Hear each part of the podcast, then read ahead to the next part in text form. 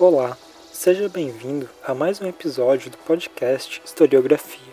Esse podcast tem como objetivo a difusão de conteúdos sobre a pesquisa em História e foi totalmente produzido remotamente pelos estudantes da disciplina de Teoria e Metodologia da História da Universidade Federal da Fronteira Sul, campus Chapecó, no ano pandêmico de 2020.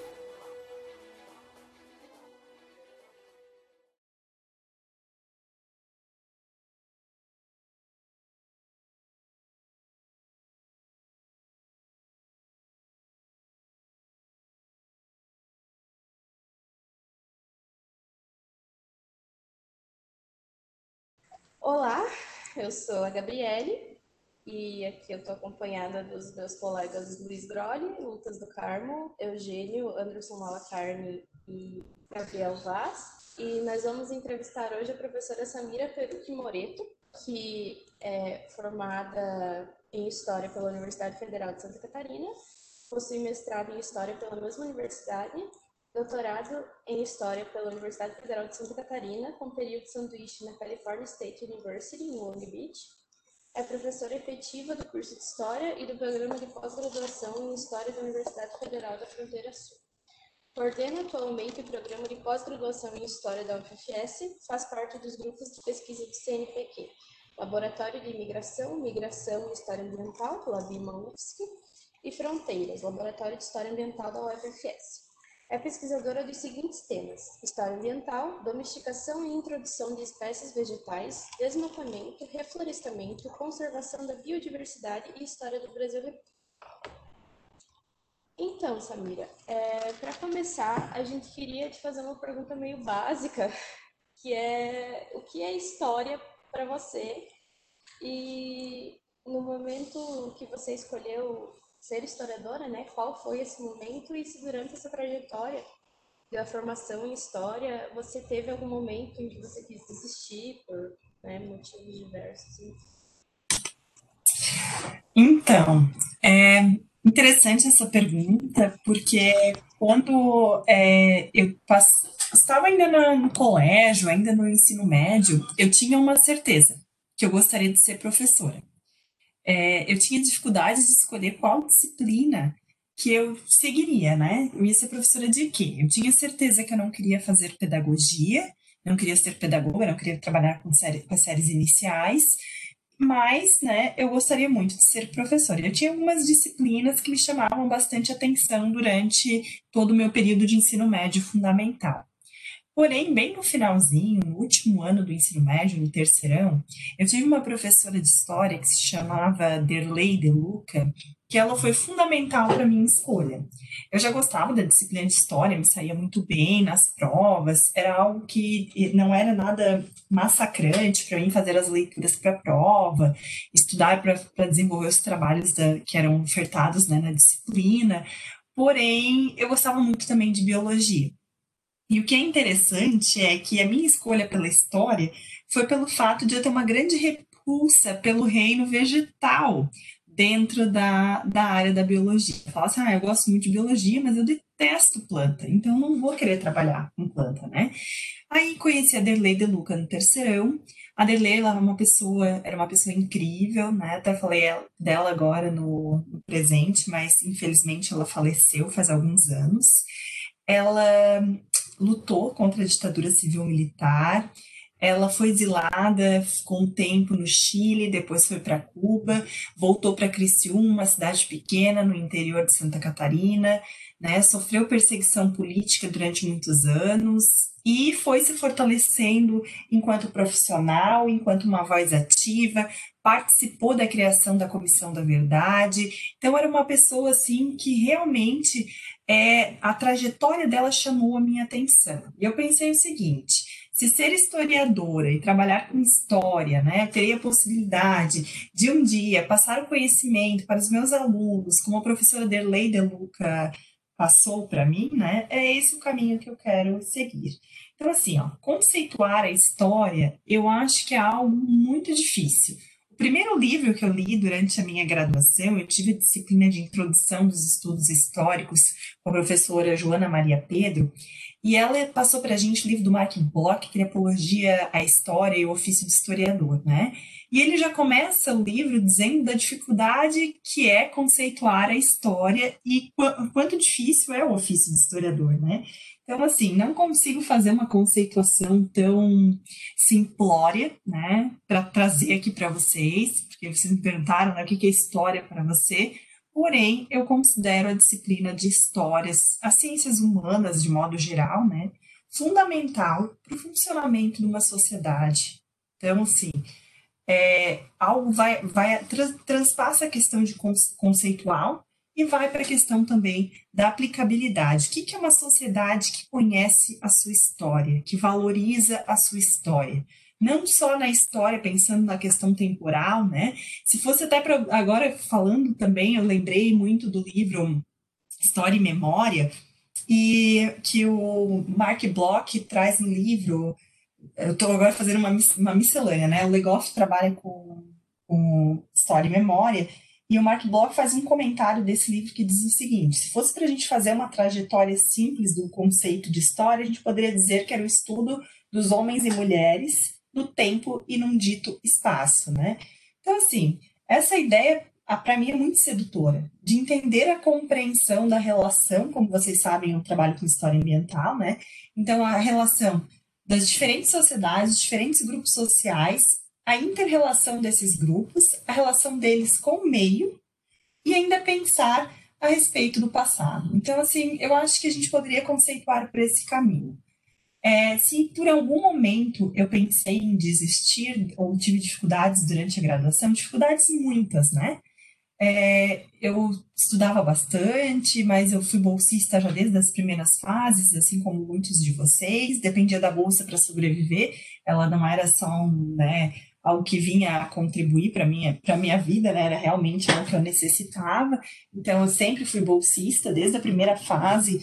No finalzinho da primeira fase do curso, fiz um processo seletivo com a professora Eunice Sueli Odari para trabalhar numa bolsa de iniciação científica sobre o Porto de Imbituba.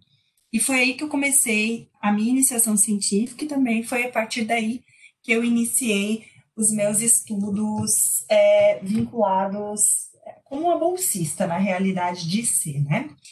Então, assim, é, era, era muito difícil, era duro, né? Eu trabalhava é, à tarde, tinha aula no período matutino, às vezes eu tinha aula no período noturno, mas mesmo em função de todas as dificuldades, principalmente as financeiras, em nenhum momento eu pensei em desistir.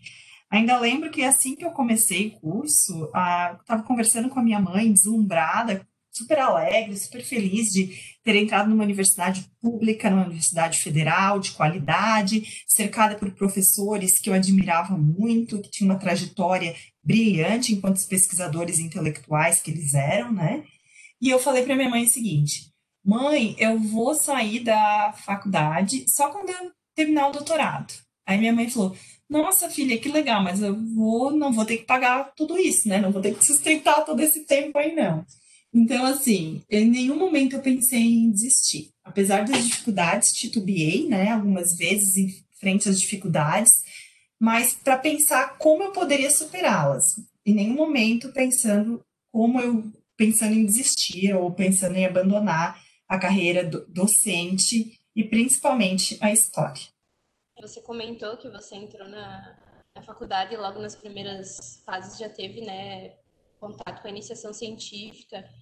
Quando você iniciou a iniciação científica, enfim, a graduação, você já planejava fazer pós-graduação, mestrado, doutorado? Ou foi algo que despertou atenção, assim, durante o curso, mais no meio, mais no final? Então, é, logo no início, eu entrei no, na Universidade Federal de Santa Catarina no ano de 2003 e a universidade tinha recém saído de uma greve e então nosso calendário estava um pouco bagunçado. Acho que, se eu não me engano, minhas aulas começaram em abril. E no meio de tudo isso, a gente teve, emendou uma segunda greve que demorou, sei lá, acho que a greve teve quase seis meses de duração. E eu estava terminando a primeira fase quando eu fiz o processo seletivo, só que assim, não era no começo do curso lá em março, né, como normalmente deveria ser. Era sei lá, meados de maio, junho, talvez, e eu iniciei em agosto, então que seria correspondente ao segundo semestre do curso. A minha primeira bolsa de iniciação científica, ela é uma bolsa vinculada à extensão. Eu era voluntária na iniciação científica, mas eu recebia pela extensão, que era fazer um trabalho de mapeamento de fontes sobre o porto de Imbituba, como eu falei para vocês, né? Então, era sob orientação da professora Eunice Nodari, e bolsa de iniciação científica era muito raro naquela época na UFSC, né? A gente estava passando por um período de reestruturação dentro da universidade, depois de anos de sucateamento, era dos, era um dos primeiros anos do governo PT, né, na frente à presidência, então, assim, as universidades estavam começando a receber é, financiamento, então não tinha tantas bolsas de iniciação científica como o pessoal que viveu, sei lá, no final da, do, da primeira década dos anos 2000, né? Então, essa minha bolsa era de extensão e eu era voluntária na pesquisa, na iniciação científica. Quando a professora Anice estava, ela teve, ela foi pró-reitora de cultura e extensão durante um período, né? E ela estava ministrando uma disciplina e eu fui conversar com ela e por coincidência ela me falou o seguinte: "Olha, Samira, minha bolsa de iniciação científica, que na época ela tinha uma bolsa só, né?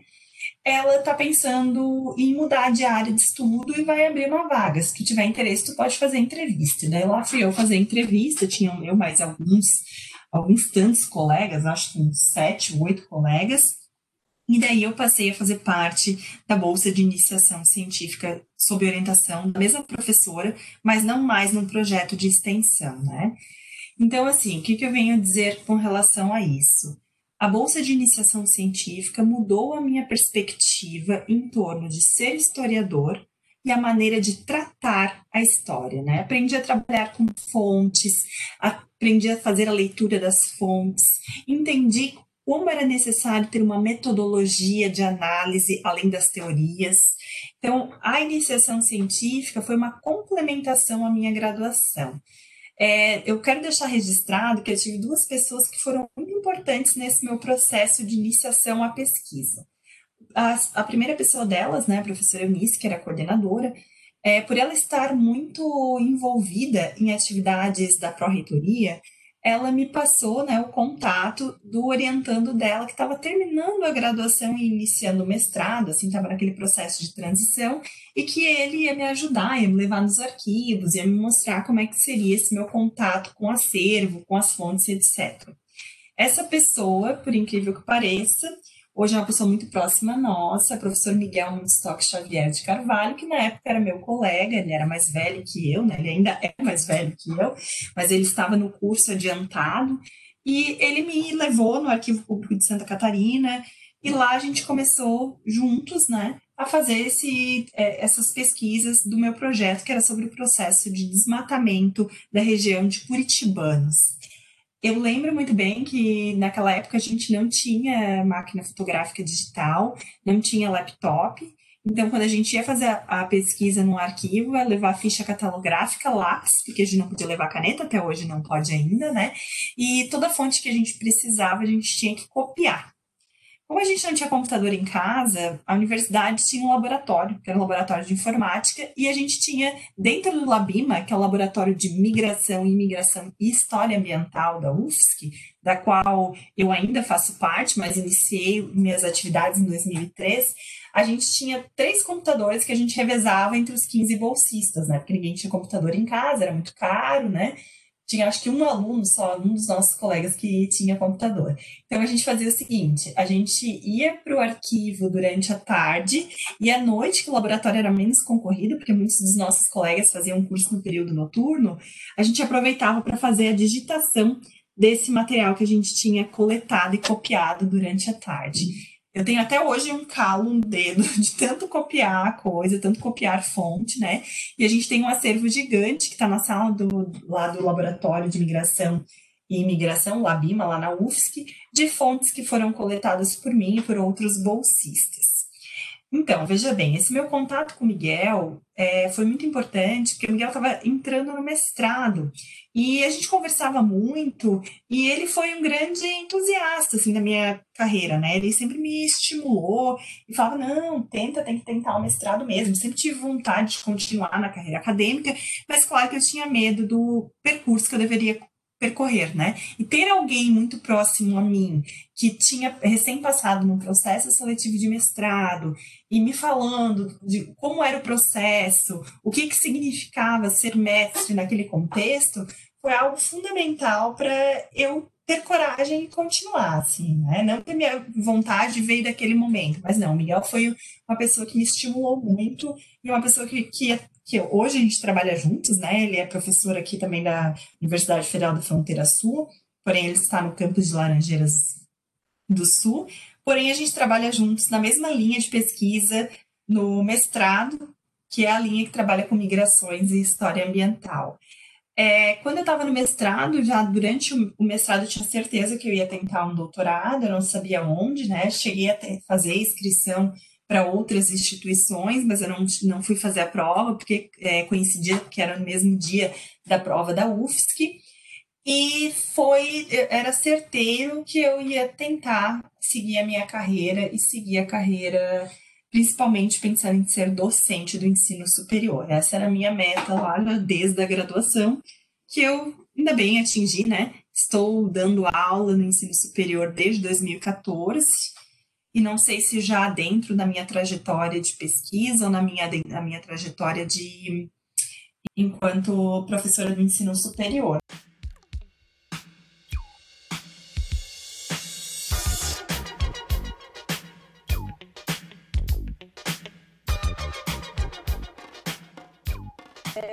você comentou que o tema da iniciação científica era o Porto de Mituba e depois era sobre o reflorestamento da, de curitibanos. Então, seu primeiro contato com a história ambiental foi ainda na graduação, né?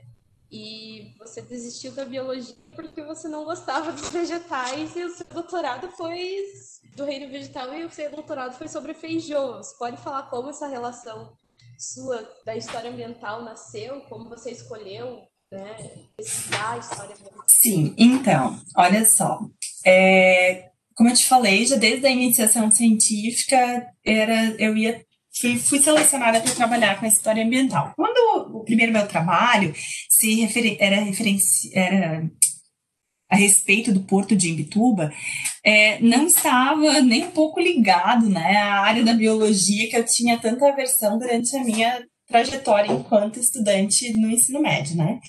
Então, assim, é, foi um grande, uma grande descoberta na minha vida, história ambiental. Os primeiros textos que eu li foi um texto do Donald Wolster, que eu passo até hoje né, para os meus alunos, que é um texto que é sobre metodologia, e um texto do Donald Wolster traduzido pelo Drummond, que é para fazer história ambiental. Então, esses foram os dois primeiros textos que eu tive contato. E foi, eles foram, assim, uma abertura para eu me preocupar cada vez mais, né? Porque com o decorrer da pesquisa eu fui me preocupando cada vez mais em entender as questões das relações dos seres humanos com o meio natural. Então, assim, quando eu cheguei, cheguei no meu projeto de pesquisa de Imbituba, a minha questão que era, funda que era primordial em torno daquele projeto era entender a, como é que a construção do Porto de Imbituba afetou no meio ambiente daquela região. Então, foi esse meu primeiro contato com a história ambiental, né? Depois, como eu falei para vocês, eu fui selecionada para ser bolsista de iniciação científica, e daí sim eu tive um projeto que era sobre o desmatamento da região de Campos Novos e depois Curitibanos, eu não lembro se foi Curitibanos e depois Campos Novos. A partir desse momento, cada vez que eu, que eu adentrava na leitura dos textos e também é, visualizava minhas fontes, eu via a necessidade da interdisciplinaridade, que é algo que é proposto pela história ambiental. Isso é, eu precisava conhecer o meio para entender o processo de desmatamento naquele momento, né, que é o que eu estava pesquisando. Então, assim, o que que eu fiz? Eu é, me dediquei ao estudo, né, passei desse meu medo, dessa angústia que eu tinha de trabalhar com o reino vegetal, fui fazer leituras de textos em torno da biologia, fiz mini cursos que a Universidade Federal ela ofertava durante a CEPEX, sobre a questão da botânica, fiz um de botânica, fiz acho que dois sobre a análise de vegetais, é, e eu fui, fui me preparando, né, não somente para trabalhar com, com, as, com as uh, questões de história ambiental, mas também fui me preparando para entender um pouco mais desse meio ambiente da qual eu estava é, me, me colocando a entender e a trabalhar a respeito dos processos principalmente de desmatamento naquele momento da minha iniciação científica. Depois, é claro que durante a minha graduação, meu mestrado e doutorado, eu fiz outras disciplinas vinculadas às outras áreas, a outras áreas do conhecimento, né? Fiz também um curso sobre direito ambiental com o professor Morato Leite. Durante o meu doutorado, eu fiz uma disciplina que era conservação do recurso genético vegetal lá na engenharia na, agrono, na agronomia, na realidade, não era na engenharia, era na agronomia, no laboratório, ligado ao laboratório de conservação de recurso genético vegetal. Essa disciplina ela era ministrada pelo professor Rubens Onofre Nodari, pelo professor Pedro Guerra, que são duas pessoas que são reconhecidíssimas nacionalmente, internacionalmente, sobre que eles trabalham com a questão de recursos genéticos vegetais. Então, assim, é, apesar de ser um grande desafio, apesar de ser da área de história, eu nunca coloquei limitações em torno de buscar o conhecimento em outras áreas, né? Claro que eu tenho também total conhecimento da minha limitação pessoal, porque a minha formação não é nessas outras áreas, mas eu entendo que a gente tem essa necessidade de buscar esse conhecimento para a gente poder ter uma complementação, né? E trabalhar de forma mais ampla com os nossos objetos de estudo dentro da história ambiental. É, outra pergunta, agora relacionada às fontes, porque quando a gente história nacional, né, a gente trabalha com muita fonte escrita, periódico, e na história ambiental a gente trabalha também muito com fonte não escrita, né, as próprias, as, as, a própria vegetação, entrevistas. É, quais as dificuldades em trabalhar essas fontes são escritas?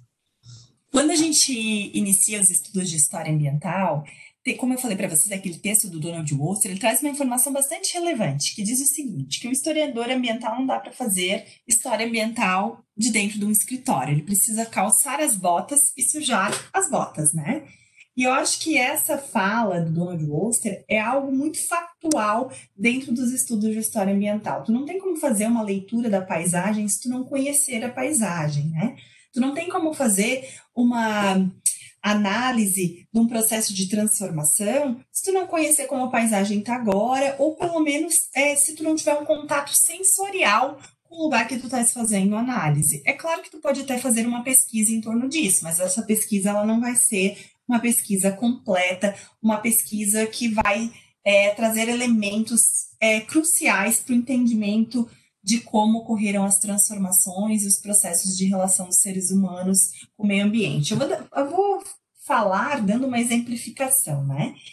A minha tese de doutorado, eu trouxe como um tema é, o processo de domesticação e disseminação da aca conhecida como goiaba serrana ou como feijoa. Eu vou falar um pouquinho como é que foi meu processo para chegar a estudar essa espécie, e daí, nesse interim, vocês vão vendo que, como é importante ter esse contato com as fontes e quais são as fontes que a gente usa dentro da história ambiental. Quando eu estava terminando, na verdade, não terminando, né, escrevendo a minha dissertação de mestrado, eu pesquisava o processo de reflorestamento na região do Planalto de Santa Catarina. Santa Catarina passou durante o século XX por um grande processo de desmatamento, e depois da segunda metade do século XX, é, a área foi reflorestada principalmente com espécies exóticas e invasoras, e a região onde tem o maior reflorestamento, teve, né, iniciou o maior reflorestamento do estado, foi no Planalto ao redor de Lages. Então, veja bem, eu estava escrevendo a minha dissertação e o professor Rubens Onofre Nodari, que na época ele não era meu orientador, porque ele foi meu orientador no doutorado, né? Ele era marido apenas da minha orientadora, da professora Anice Sueli Nodari. Ele estava indo para um seminário sobre a acaceloviana, né? Sobre a feijoa, em São Joaquim. E daí ele falou o seguinte, avisou o professor, ó, eu vou ficar quatro dias lá em São Joaquim. E a professora Anice falou, Samira, não quer aproveitar ir junto? Vai sair um ônibus aqui da UFSC E daí tu aproveita para fazer pesquisa no, no, arquivo, né? Vocês sabem quanto que é difícil o financiamento para desenvolver pesquisa, principalmente quando a gente tem que se locomover, tem que pagar hotel, alimentação e tudo mais. Eu falei, oba, uma oportunidade para eu visitar os acervos de São Joaquim e ainda vou ter a possibilidade de pegar uma carona com o ônibus da UFSC e fazer pesquisa durante quatro dias lá. Então eu peguei a carona com eles, tinha um ônibus cheio de estudantes, principalmente da agronomia, da botânica, tinha alguns estudantes também da biologia, alguns professores de diversos lugares do mundo que é, desceram no aeroporto de Florianópolis, pegaram um ônibus para ir para São Joaquim em conjunto, e eu conheci uma série de pessoas que estavam trabalhando com a Fejoa. Aí eu fui fazer minhas pesquisas em São Joaquim, chegou num dito momento, num dado momento, é, o, onde eu estava fazendo a pesquisa, que era no, na prefeitura, fechou, e eu fui participar do congresso junto com eles, porque eles tinham ainda palestra durante a tarde, noite, e continuaria aquele dia com as questões. É, quando eu estava lá escutando eles conversarem, veio um professor do Uruguai, que trabalhava com a feijoa, né? E ele estava trazendo uma proposição. Ele assim, olha, eu não sei como que a feijoa saiu, daqui a Goiaba Serrana saiu do Uruguai e foi parar na Europa. Porém, eu tenho essa folha de, de revista aqui, uma, era um xerox, um papel, que não tem começo nem fim, que um amigo meu me deu, que está em francês e que fala sobre a feijoa. Daí ele falou assim, completou. Seria importantíssimo que alguém se preocupasse a fazer a história da goiaba serrana. E aí foi meu start para eu fazer a minha tese. Nesse mesmo momento eu estava terminando a dissertação procurando um tema para desenvolver minha tese e eu parei e pensei, poxa, tá aí. Então vou estudar, quem sabe, a história da goiabeira serrana, né, da goiaba serrana, que é também conhecida como goiabinha verde, goiaba do mato, que é chamada de feijão em outros lugares do mundo, mas até esse dado momento que eu comecei a montar meu projeto, eu tinha uma folha em francês, sem começo e sem fim, um texto sem começo e sem fim. Então começou aí a minha trajetória investigativa, bem a modo do Ginsburg, no Mitos, Emblemas e Sinais, me identificava muito com a questão do detetive, o Conan que ele coloca no texto, né? E comecei a investigar de onde é que veio aquela folha, se aquilo lá fazia parte de uma publicação de um livro, de uma revista. É, a, era datado do século XIX, então eu sabia que era anterior ao século XX, então comecei a fazer uma busca por, por documentos e fontes na internet pelo final do século XX e não achei muita coisa naquele momento, porém o suficiente para fazer o meu projeto de doutorado. Então, o que, que eu montei meu projeto de doutorado? Minha, minha intuição naquele momento era fazer história da goiaba serrana e entender como que essa fruta, que é nativa do Planalto Meridional brasileiro, que eu não sei nem se vocês que estão aqui fazendo essa entrevista comigo a conhecem, e é uma fruta que é consumida e conhecida em outros países, e como que eu tinha essa informação que ela era consumida e conhecida em outros países? Dentro desse seminário estava um, um pesquisador da Nova Zelândia, professor Grant Thorpe, que veio é, exclusivamente para esse seminário, porque na Nova Zelândia é o maior produtor dessa fruta, e lá eles têm uma série de subprodutos que inclusive eu conheci lá em 2009, que são elaborados a partir da feijoa. Eles têm sorvete, tem geleia, tem doce, tem bala, tem espumante, tem vodka, eles têm tudo que vocês podem imaginar da feijoa. Daí isso me chamou muita atenção, assim, foi algo muito curioso para mim. Foi pensar como que uma fruta nativa do Planalto Meridional brasileiro, não conhecida aqui, como eu já falei para vocês, ganhou essa projeção internacional. Por que, que ela se deu bem tão bem em outros países? Por que, que ela não é conhecida? E por que, que a gente não tem uma larga produção aqui no Brasil? A resposta dessa pergunta vocês terão lendo a minha tese, né? Mas eu posso fazer, trazer um pequeno spoiler aqui para vocês e fazer uma abreviação, e daí eu já trabalho um pouco é, mostrando para vocês como é importante a gente buscar as fontes. Então, eu comecei a fazer as buscas aqui no Brasil, não achei muito material, muito documento a respeito dessa, dessa planta, e descobri que tinha um material disponível sobre a feijoa no Instituto Ibero-Americano de Berlim. É, naquela época eu já ganhava bolsa de doutorado, né? Eu passei em primeiro lugar no processo seletivo de doutorado e tive a possibilidade de ter a bolsa do CNPq. E a bolsa do CNPq, além da bolsa, tu ainda ganha 400 reais a mais para te gastar ou na compra de livros, ou para viagem, ou para material de apoio, suporte para te desenvolver tua pesquisa. Então eu guardei esses 400 reais durante muitos anos, quase os quatro anos, para pagar minhas viagens, porque eu precisei viajar para muitos países, eu acho que foram nove países durante desenvolvimento da minha tese, e eu fui junto com a professora Anice, professor Rubens, professor João Klug e, e, o Marcos Gueira, que hoje é professor da UPF, na época ele era meu colega de doutorado, a gente foi fazer pesquisa no Instituto Ibero-Americano de Berlim. Eles foram fazer pesquisa é, para para as pesquisas que eles estavam desenvolvendo, para os projetos deles, e eu como fazia parte de um projeto da professora Anice, que era o Germanas Tropical, fui para ajudá-la nessa parte, porém fui especialmente para buscar essas fontes sobre a feijoa. Veja bem, o Instituto Ibero-Americano está localizado em Berlim, ele é o maior detentor de fontes sobre América Latina, principalmente durante o século 19 e 20. Tá? Então, o que, que significava isso? Significa que as fontes que, gente, que eu precisava para desenvolver minha tese não estavam no Brasil, não estavam na Nova Zelândia, porque o Grant Thorpe, que é esse professor, eu entrei em contato com ele, tinha pouquíssimo material sobre a história né, da feijoa lá, porém tinha muitos relatos de viajantes, diários de viajantes. Além disso, tinham jornais, é, boletins, é, principalmente de agronomia e de botânica aqui da América Latina, que estavam armazenados lá nesse Instituto Ibero-Americano de Berlim. É, o que é interessante colocar a respeito dessas fontes é que não eram periódicos de circulação como a gente tem, como a gente pesquisa normalmente, né? Não eram periódicos que eles tinham circulação na sociedade, eram, eram periódicos voltados para cientistas de áreas específicas, porém eles traziam muitas informações que me ajudaram a fazer essa investigação em torno de como é que essa fruta foi rodar ao mundo, para lá na Nova Zelândia e ganhar essa projeção que ela tem hoje. Além desse material do Instituto Americano de Berlim, eu viajei também para Lisboa e para Coimbra. Lá eu encontrei um professor que tinha feito uma tese sobre as traquinoses, isso é, sobre as doenças é, da feijoa. Ele também conheceu a feijoa de forma inusitada e resolveu pesquisar sobre isso. E ele conversa vai, conversa vem, comecei a mostrar para ele meu interesse e as informações que eu necessitava para minha tese. Ele pegou uma caixa de documentos e falou assim: olha, muita coisa que eu não usei na minha tese, porque eu estava trabalhando mais com uma questão científica, botânica, mas pode ser que algo seja útil para ti. Comecei a mexer naquele material, de repente, o que, que eu acho? Um xerox que era o complemento daquela folha que eu tinha encontrado no Uruguai, do professor do Uruguai, né, que eu tinha encontrado em São Joaquim em 2009. Descobri que era uma publicação do Jardim Botânico de Kiel, de 1898.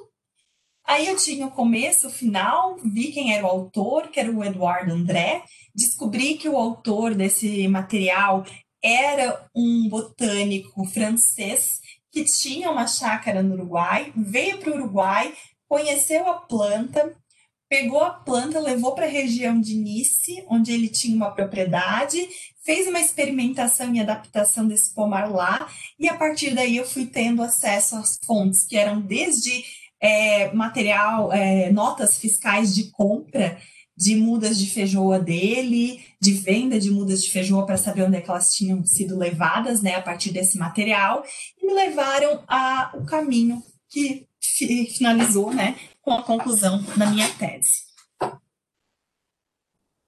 Sim, é, é muito bonito a, toda a interdisciplinaridade que tem né, dentro da história ambiental. Só nessa sua fala, você comentou de botânica, de biologia, de agronomia, enfim. É, e é interessante porque a história ambiental ela não é tão presente fora da academia, né? Eu não conheço história ambiental, eu não conheci história ambiental quando eu estava na escola, eu conheci história ambiental dentro da Universidade Federal, mas da UNPU, que no dia que eu fui na UNPU, eu vi um simpósio temático de história ambiental, que até você estava coordenando, e aí eu, nossa, isso existe, sabe? É muito legal. Só que eu só vi dentro da academia, eu queria saber se você pode nos, nos dar um papel que a história ambiental tem fora do ambiente acadêmico. Então, é interessante a gente pensar numa perspectiva, porque na realidade a história ambiental surgiu para responder questões da sociedade, né?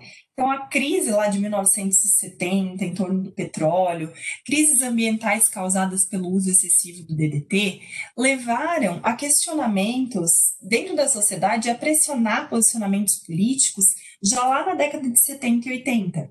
Então, assim, esse estopim, essa necessidade de entender essas práticas que estavam degradando, depredando e também trazendo uma crise ambiental, levaram a academia a se voltar para esse estudo. Então, por incrível que pareça, é, o estudo da história ambiental ele é uma resposta a essa necessidade de entender essa crítica e esses usos do meio natural, né? O meio ambiente ele aparece dentro da história há muito tempo, mas ele aparecia normalmente como plano de fundo, né? Ele não era algo que era colocado em foco para entender questões políticas, econômicas e também culturais sociais. A história ambiental ela vem tirar o meio ambiente dessa posição de fundo e vem mostrar como o meio ambiente foi muitas vezes protagonista em diversas ações. Vou dar um exemplo aqui para vocês. Por que, que o desenvolvimento econômico aqui de Chapecó é, foi tão grande nas primeiras décadas do século XX e até a metade do século XX, mais ou menos década de 60, por conta do uso das, das atividades madeireiras. A madeira vem de onde? Vem da floresta. Que floresta que tinha aqui? A floresta ambrófila mista, floresta ambrófila densa, uma floresta que era composta por árvores de araucária, essa árvore que tem o seu tronco é, longitudinal, com a copa só em cima, da qual é, fornece uma madeira que é extremamente resistente e uma madeira que é super propícia para a indústria madeireira de construção.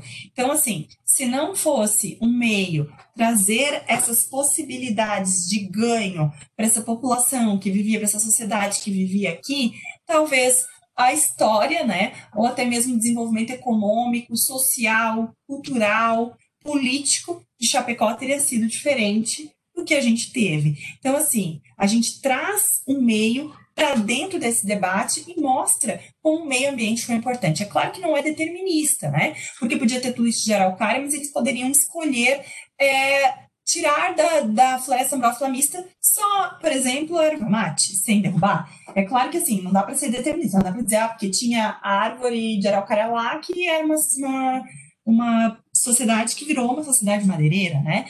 Então não dá para fazer uma análise assim. Porém, essa questão é, de cunho social, né, de desenvolvimento da sociedade, está intimamente ligado com o processo uh, de entender o meio ambiente. Quando a gente pergunta assim, o que, a história ambiental contribui para a sociedade, né? Então, ela veio da sociedade, o que, que ela contribui para a sociedade? Bom, aqui no Brasil a gente tem uma geração muito jovem de historiadores ambientais. A história ambiental surgiu na década de 90, né? Tomou força no fôlego mesmo no final dos anos 90, início dos anos 2000.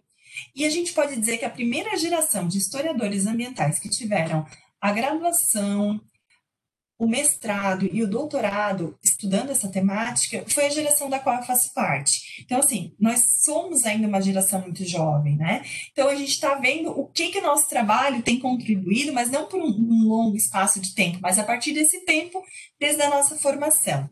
O que, que a gente tem visto? Que tem sido canais que a gente percebe que os nossos trabalhos, eles têm servido. Primeiro de tudo, eles servem como subsídios para mostrar como é que foi esse processo de degradação e depredação no meio ambiente. E isso pode ajudar, principalmente pessoas que estão em cargos políticos ou que pessoas que vão tomar decisões importantes em prol né, da conservação e preservação do meio ambiente, levar em consideração esses processos para tomar medidas para alterar essa relação com o meio natural, para que ele não aconteça de forma tão degradante para o meio. Né?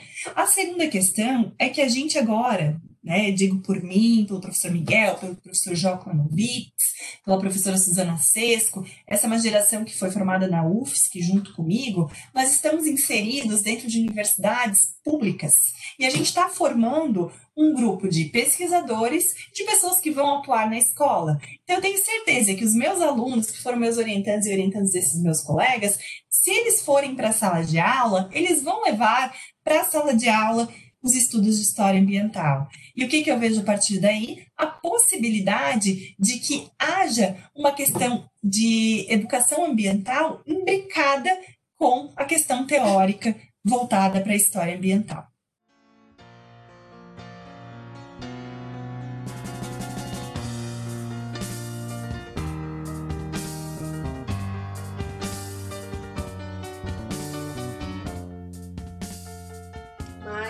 Você como uma historiadora que trata do meio ambiente, como que você enxerga a pandemia do, do coronavírus, né, da Covid-19, e os rumos que a humanidade está dando em relação ao meio ambiente, relacionando capitalismo, desastre ambiental, e também como que você vê o futuro da pesquisa na história ambiental daqui a alguns anos baseado nesses últimos acontecimentos, no desmatamento, nas queimadas, enfim, realmente a ação do capitalismo relacionada né, ao desastre ambiental que está tendo tão fortemente nos últimos tempos. Então, é, veja bem, a economia sempre foi uma motriz para a exploração dos recursos naturais. Em diferentes momentos da história, em diferentes décadas e séculos, o meio ambiente ele serviu como um provedor de recurso que foi capitalizado de alguma forma, né? Então não é uma novidade para nós essa relação de exploração dos recursos naturais. Porém, nas últimas décadas, com o avanço do capitalismo, principalmente com o avanço das tecnologias, a gente percebe que essa degradação ela vem acontecendo de forma mais intensa e de forma muito mais ampliada do que acontecia antigamente, né? Vou dar um exemplo para vocês, algo que a professora Rissueli Nodari sempre coloca nos trabalhos dela sobre o desmatamento aqui do Oeste, que a floresta de Araucária teve uma duração é, longa por conta de que não existia motosserra ou motosserra não era vendida ainda aqui na região. Porque se ela tivesse, se os, uh, os madeireiros daqui tivessem esse instrumento, talvez o fim dessa área que, onde era composta pela floresta ambracionista, teria sido reduzida bem anterior do que foi, né? Então, assim, essa relação da nossa sociedade atual com o meio ambiente, e eu acho também com essa ideia do tecnofix, de pensar que a tecnologia vem consertar tudo que é feito a partir dessa degradação ambiental, é algo muito perigoso. Está levando a gente para um local que talvez não tenha retorno, né? É, o Irandin, no livro dele, a, da Mata Atlântica, o A Ferro e Fogo, ele diz o seguinte, quando uma área é devastada por um raio e a gente desmata uma área em torno de 100 quilômetros, é, vai demorar aproximadamente é, 100 anos para ter uma recomposição parcial dessa floresta. Porém, ela nunca mais vai ser a mesma. Quando ela é degradada, não por formas naturais, como um raio que cai, a recomposição dessa área florestal é quase que impossível, né? Por quê? Porque a gente mata todo um ecossistema de que vão desde seres é, micro-organismos, fungos, animais, vegetais que fazem a composição floresta, dessa floresta, que são degradados juntos e talvez nunca mais vão conseguir coexistir naquele lugar, porque vai ter alteração também de solo, alteração até mesmo do ar, né? O oxigênio, a gradação de oxigênio altera. Então, o que, que a gente percebe nesse momento que a gente vem vivenciando? Com as queimadas da Amazônia em números máximos, a gente nunca teve tanta degradação do bioma amazônico. As queimadas do Pantanal, que a gente está vendo os animais sofrendo, as secas surgindo, a poluição do ar. Então, a gente vai, nas próximas décadas, sentir muito esse processo que a gente vem vivenciando agora. Quando a gente pensa em Covid-19, né, é também um ponto que vai ser tratado futuramente, certeiramente, pela história ambiental. Alguns historiadores já vêm desenvolvendo trabalhos para fazer essa análise, né? Porque de onde veio a Covid? Ela foi um, foi um vírus que foi transmitido do animal para o homem. Qual a relação desses animais com os homens e mulheres, né? Então, qual é a relação dos seres humanos, né, dos homens e mulheres com esses animais? O que, que levou a um vírus conseguir sair de um hospedeiro animal para ir para um hospedeiro humano e do qual a gente, por mais que tenha uma tecnologia extremamente avançada comparada com as tecnologias de 100 anos, não estamos conseguindo combater esse vírus. Por que, que uma economia que era considerada forte, estabilizada, de países que são de é, que ranqueiam a economia mundial não conseguiram ainda desenvolver uma vacina, não tiveram uma ciência é, de ponta para desenvolver uma vacina e pessoas com, com bens, pessoas ricas, né? Pessoas de alta classe estão morrendo, assim como pessoas de diferentes classes estão morrendo por conta da Covid, por conta de a gente não ter uma solução. Então, assim, eu acho que vai ser um impacto muito grande nas relações, na análise das relações dos seres humanos com o meio ambiente pós-Covid e essa questão de conectar a economia eu acho que a Covid ela transpassa essa visão de que ah, é só o capitalismo que transforma o meio.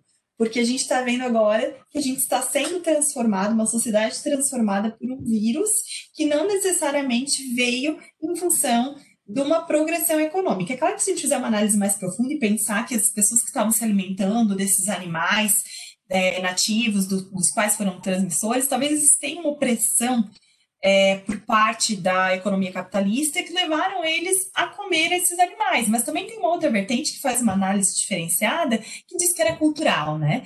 Então eu acho que a, a pandemia da Covid ela vem fazer uma uma revolução nessa nossa maneira de analisar essas relações econômicas e de entender também que uma crise ambiental pode surgir de questões culturais, sociais, que vão aquém somente da economia. Mas, assim, falando em desastre, agora a gente está lembrando do desastre da Covid, mas a gente tem que lembrar também dos desastres é, socioambientais que já ocorreram em, diversas vezes aqui né, no, no Brasil.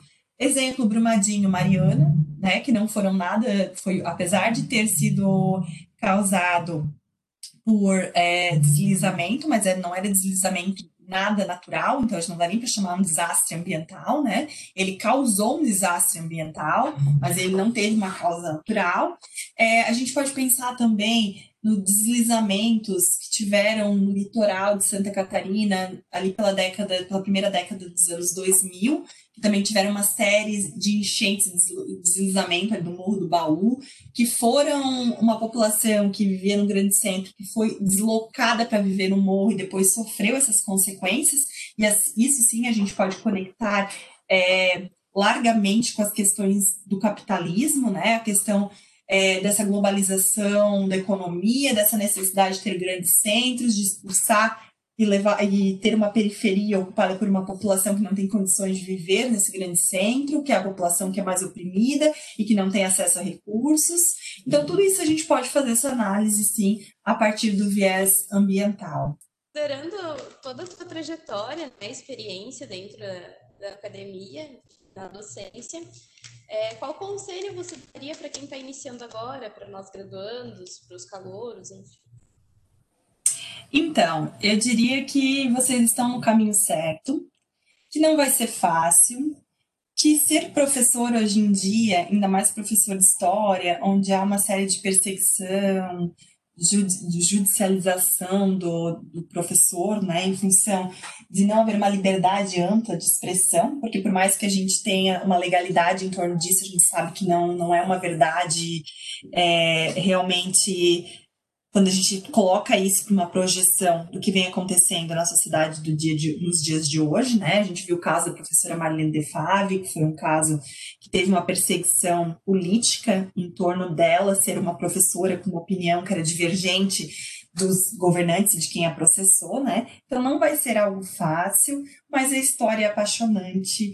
É, ser professor, educar, poder transformar, ser agente transformador, eu acho que é, não é algo é, que é simplesmente passional, né? Não é, ah, eu sou apaixonado por ser professor, mas é pensar da maneira de você, enquanto ser cidadão, pode contribuir para a alteração da sociedade, né? Eu acho que era isso que eu deixaria de recado para vocês.